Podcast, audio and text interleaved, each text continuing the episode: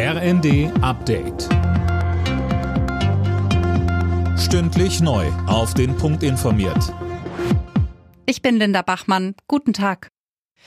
Europol verbucht einen Erfolg gegen den internationalen Drogenhandel.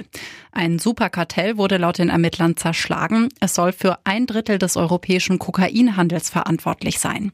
Bei Razzien in mehreren Ländern wurden fast 50 Verdächtige festgenommen. Darunter sollen auch wichtige Drahtzieher sein. Außerdem wurden mehr als 30 Tonnen Drogen beschlagnahmt. In China wird weiter gegen die Null-Covid-Politik der Regierung protestiert. Unter anderem in der Hauptstadt Peking, aber auch in Shanghai oder Wuhan sind wieder Menschen auf die Straße gegangen. Mehr von Dirk Justes. Immer öfter geht es dabei auch um Rufe nach einem Rücktritt von Präsident Xi. Es sind die größten Proteste seit Jahrzehnten. Sicherheitskräfte gehen dabei hart gegen die Demonstrierenden vor. Mehrere Menschen wurden festgenommen, darunter auch ein BBC-Journalist. Nach Angaben seines Senders soll er geschlagen und getreten worden sein. Andere Menschen wurden offenbar von der Polizei gezwungen, Handyaufnahmen von den Protesten zu löschen. Bei einer Konferenz in Brüssel geht es heute um den Wiederaufbau der Ukraine nach dem Krieg. Mit dabei ist auch Kiews Bürgermeister Vitali Klitschko.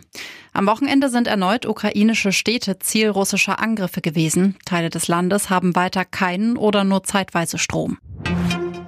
Entspannung mit den Familien. Das steht heute für die deutschen Nationalspieler bei der Fußball-WM in Katar an.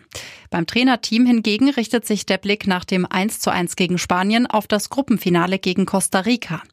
Ob Füllkrug in der Startelf stehen wird, ließ Co-Trainer Markus Sorg offen. Das Entscheidende ist, dass wir daran arbeiten, als Mannschaft die äh, Torchancen hochzuhalten und die Qualität der Torchancen zu erhöhen, damit wir die Tore machen. Und äh, ob das dann unbedingt äh, mit oder ohne einem echten Neuner sein muss, das denke ich, äh, ist nicht die entscheidende Frage.